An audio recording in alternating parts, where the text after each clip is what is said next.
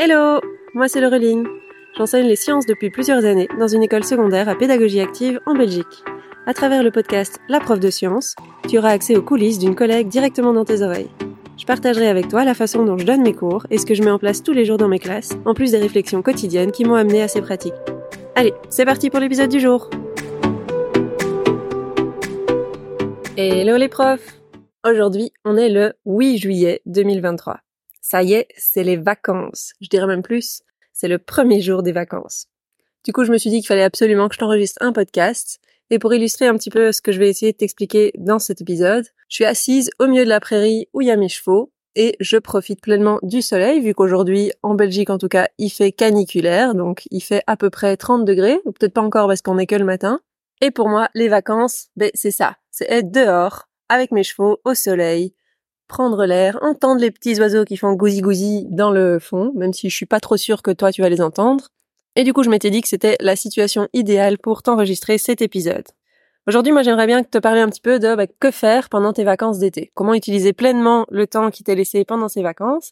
Et en plus, cette année, c'est la première fois qu'on a des vacances un petit peu plus courtes en été, vu qu'on a adopté, en Belgique, en tout cas du côté francophone, la nouvelle réforme des rythmes scolaires qui fait qu'on termine seulement à la fin de la première semaine de juillet et on va recommencer plus tôt en août.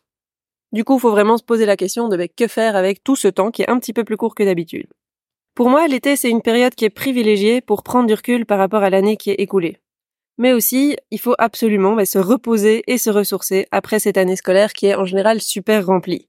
C'est aussi une super opportunité pour déconnecter du rythme effréné qu'on a eu pendant l'année scolaire, hein, que ce soit du point de vue vie quotidienne ou euh, professionnelle. Et il faut un peu prendre le temps, je pense, de se recentrer sur soi-même, d'arrêter de penser constamment aux autres, aux élèves et aux autres profs aussi, et de prendre du temps pour soi. Donc dans cet épisode, je vais un petit peu prendre le temps d'explorer différentes façons de se relaxer et se ressourcer pendant les vacances estivales. Je vais essayer de parler de l'importance de lâcher prise pendant ces vacances et de absolument laisser derrière soi pendant un temps au moins le stress et euh, les préoccupations professionnelles, les préoccupations scolaires, pour se consacrer pleinement à son bien-être physique et mental. Mais l'été offre également euh, une occasion unique pour préparer l'année scolaire à venir. Il faut pas tout à fait laisser ça de côté non plus. Je vais aborder les notions du coup de productivité estivale en regardant quelles tâches ou quels projets on peut faire pendant l'été pour se faciliter la vie une fois que ce sera la rentrée et qu'on sera en pleine année scolaire. Donc là, on est début juillet. T'as passé dix mois à te démener euh, corps et âme pour tes élèves.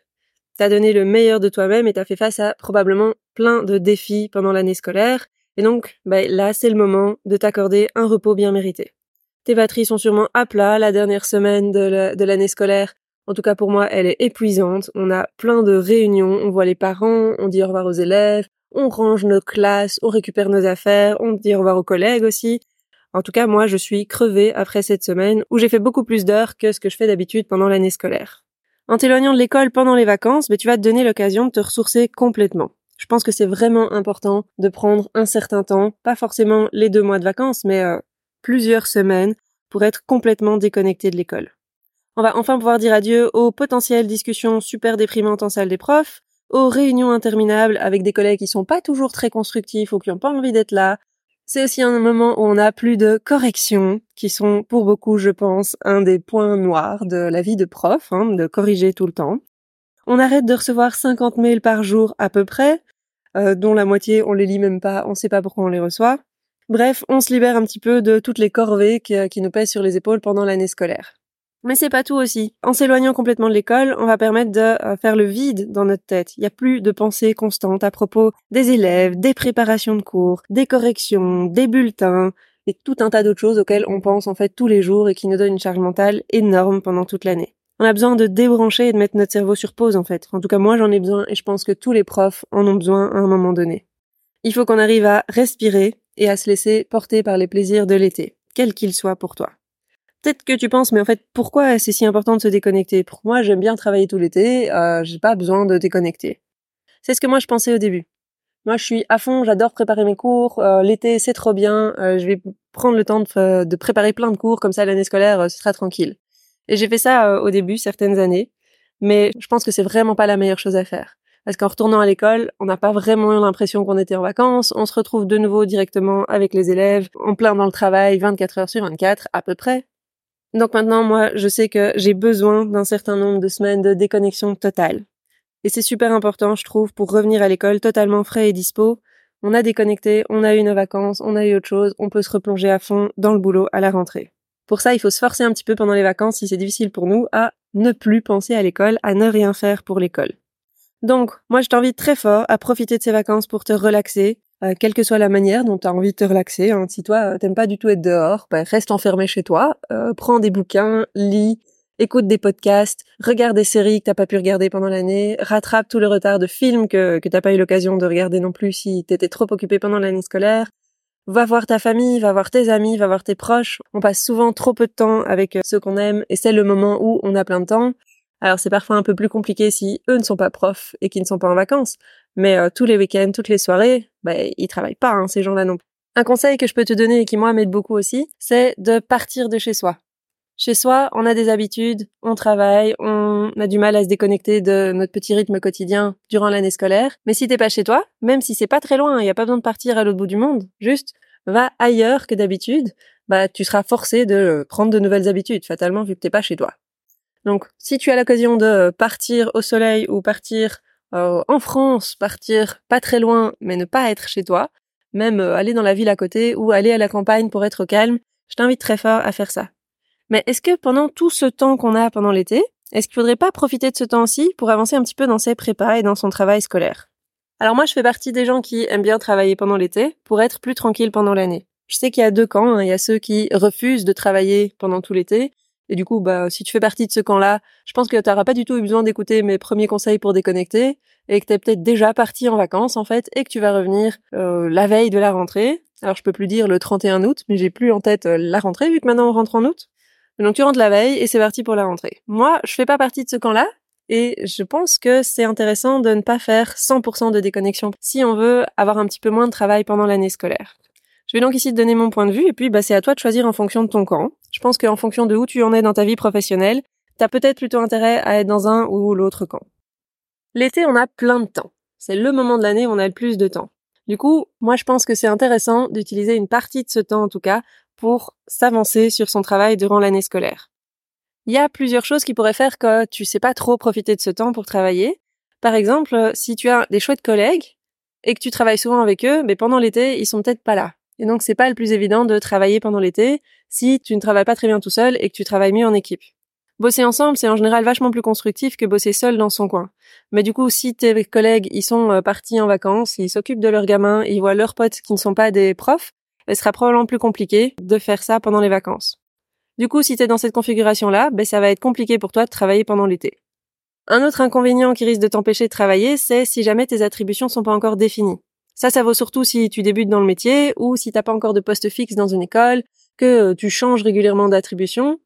Et donc, si tu sais pas quel cours tu vas donner à la rentrée, ben, c'est compliqué de préparer quelque chose qui soit pertinent et dont tu sois sûr que ça va pas finir à la poubelle et qu'il faudra tout recommencer à la rentrée. Du coup, si c'est le cas, ben, je t'invite à profiter à fond de ton été, comme ça, tu seras frais et dispo pour tout préparer dès la rentrée. Par contre, si, comme moi, t'as la chance d'être dans la même école chaque année et d'avoir déjà reçu tes attributions, même si tu sais que c'est toujours possible que ça change à la rentrée, ben, c'est plus facile de te lancer dans le travail et de te mettre à préparer. Garde toujours en tête qu'il y a des contraintes qui sont en dehors de ta direction, même en dehors de tes collègues. Un prof qui va démissionner, on sait pas pourquoi, ou une contrainte horaire qui se rajoute et du coup les horaires vont devoir être faits et parfois les attributions doivent changer, un changement d'option ou des inscriptions en plus de la part des élèves qui font qu'on va euh, dédoubler un groupe d'options ou au contraire ne pas ouvrir une option, tout ça, ça peut encore changer tes attributions à la rentrée. Donc garde ça à l'esprit. Euh, ne te dis pas, je vais faire à fond tous mes cours et ils seront nickel à la rentrée parce qu'il y a des chances qu'il va falloir changer des trucs. Donc t'investis pas trop non plus. Mais si tu as tes attributions, tu peux au moins commencer à imaginer à quoi vont ressembler tes cours. Ça, c'est pour moi les inconvénients, en fait, d'essayer de se lancer pendant l'été à préparer ses cours. Mais d'un autre côté, bah, l'été, c'est quand même le temps, on va pas se mentir, où t'as le plus de temps pour travailler tranquillement, sans être dans le rush, sans devoir euh, travailler au jour le jour pour tes prépas du lendemain, sans avoir des piles de corrections à faire. Bref, c'est probablement une période intéressante pour travailler quand même. Donc moi, je vais quand même t'encourager à faire quelques trucs pendant l'été si c'est possible. Et en plus, quand t'as déjà préparé une partie de tes cours pendant l'été, ça va énormément faciliter ta gestion du boulot pendant l'année scolaire. Imagine, si t'as déjà des trucs qui sont prêts à l'avance, mais t'es pas dans ce rush permanent et tu vas avoir beaucoup moins de stress pendant l'année. Ça va te permettre de beaucoup mieux gérer ton temps pendant l'année, de te concentrer sur d'autres trucs importants, et même parfois de t'accorder des moments de détente supplémentaires pendant l'année. Je sais que moi, par exemple, je préfère vachement être tranquille les soirs de la semaine. Comme ça, je peux aller prendre l'air ou aller voir mes chevaux, ou sortir et déconnecter de ma journée d'école. Mais pour que je puisse faire ça, ben, il faut que je travaille un petit peu pendant l'été. Mais donc, comment savoir jusqu'où aller pendant l'été, où se mettre des limites pour pas euh, travailler trop et quand même profiter de, de ces vacances? Mais mon conseil à moi, c'est de te fixer quelques objectifs très précis. Tu te dis, alors pas forcément aujourd'hui, vu que là on sort tout pile de l'année scolaire, mais euh, dans euh, deux trois semaines, quand t'as un petit peu décompressé, tu te fixes quelques objectifs. Donc soit tu vas te dire, ok, moi l'année prochaine je voudrais développer tel projet qui me tient vachement à cœur, et je vais essayer de le concrétiser pendant cet été et de créer toutes les ressources que j'ai besoin, de prendre les renseignements et de planifier tout ce que je vais devoir faire pendant l'année pour que ça fonctionne. Ou bien t'as un cours qui euh, fonctionne pas très bien, t'es pas très fier de ce cours et tu vas le redonner l'année prochaine bah, tu te consacres sur un cours et tu le refais de fond en comble pendant l'été. Si c'est un gros projet comme ça, en fait, t'as pas vraiment le temps de le mettre en place correctement pendant l'année, et c'est pour ça que je t'encourage à le faire pendant l'été, quand t'as le temps de t'y consacrer totalement. Tu peux aussi te dire, bah moi je vais repenser mon système d'évaluation par exemple, et euh, comme ça, dès le début de l'année, tu sais comment expliquer ça à tous tes élèves. Ça, c'est quelque chose d'un petit peu plus transversal, qui pourrait toucher tous tes cours et donc tous tes élèves aussi. Tout ce qui nécessite moins de changements, si c'est juste refaire un petit chapitre ou euh, refaire quelques petits exercices, mais ça c'est pas nécessaire de t'y consacrer pendant l'été. Tu pourras probablement trouver le temps pendant l'année pour modifier tout ça. Autre point, c'est si jamais tu sors des études et que tu vas tout juste commencer à enseigner, que c'est ta première année. Là, c'est un petit peu différent. Alors d'une part, tu ne dois pas encore te remettre d'une année complète passée avec les élèves. Alors certes, tu dois te remettre de tes études, mais je pense que c'est pas tout à fait la même chose.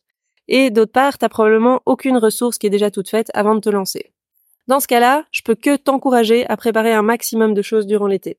La première année en tant qu'enseignant, c'est probablement la plus fatigante, la plus éprouvante, la plus compliquée. Donc tout ce que tu peux déjà faire pendant l'été, si tu as déjà tes attribes, je t'encourage à faire tout ce que tu peux pendant l'été. En tant que prof de sciences, on doit souvent aussi enseigner des matières où on n'est pas forcément expert. Moi, je suis experte en chimie, mais quand je dois enseigner un nouveau cours en bio ou en physique, je sais qu'il faut que je prenne le temps avant de revoir la matière avant même de comprendre comment l'enseigner. C'est ce que j'ai dû faire les premières années, hein, quand j'ai dû donner de la physique, ben euh, j'ai revu la matière, la bio pareil, hein. parce que finalement, dans notre agrégation, on n'enseigne pas vraiment la matière à enseigner. Pour moi, je trouve qu'il n'y a rien de pire qu'un prof qui connaît pas la matière qu'il enseigne.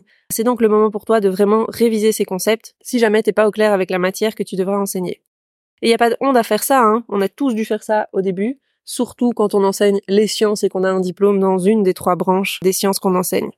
donc si jamais t'as pas fait ce boulot-là avant d'être devant tes élèves, ils vont très fortement le sentir et toi tu seras pas à l'aise, eux sentiront que t'es pas à l'aise et ils vont euh, du coup te tester, ça se passera moins bien, tu auras une moins bonne légitimité devant eux. Donc vraiment, je t'encourage à faire ça pendant les vacances. Tu peux aussi un maximum te renseigner sur ta future école si tu la connais déjà. Prends contact avec tes collègues. Il y a certaines écoles qui organisent des rencontres entre les nouveaux et les anciens profs tout à la fin de l'année scolaire. Nous, c'est ce qu'on a fait hier. On a accueilli quelques nouveaux profs. Comme ça, on prend deux trois contacts et euh, pendant l'été, on peut se tenir au courant si jamais on doit préparer des cours en commun ou ce genre de choses. Si jamais tu cherches des ressources, tu peux aussi aller voir sur mon site. Je partage une base de données de ressources que j'ai trouvées sur le net.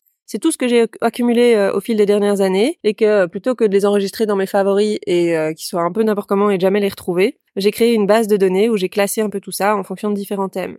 C'est une base de données qui tu peux accéder sous forme de site internet et euh, chaque fois que je rajoute des choses, bah, c'est mis à jour et donc tu auras accès à tout ça petit à petit euh, dès que je des trucs. Il y a euh, des centaines, voire des milliers, parce que j'ai pas vraiment compté combien il y en a. Ça met un petit temps à s'afficher tellement il y en a. mais du coup, si tu veux trouver des choses, tu peux aller voir. Il y a énormément de, choses là-dedans. Il y, a, il y a certaines choses qui sont vraiment des pépites et que je regrette de pas être tombée dessus quand j'ai commencé.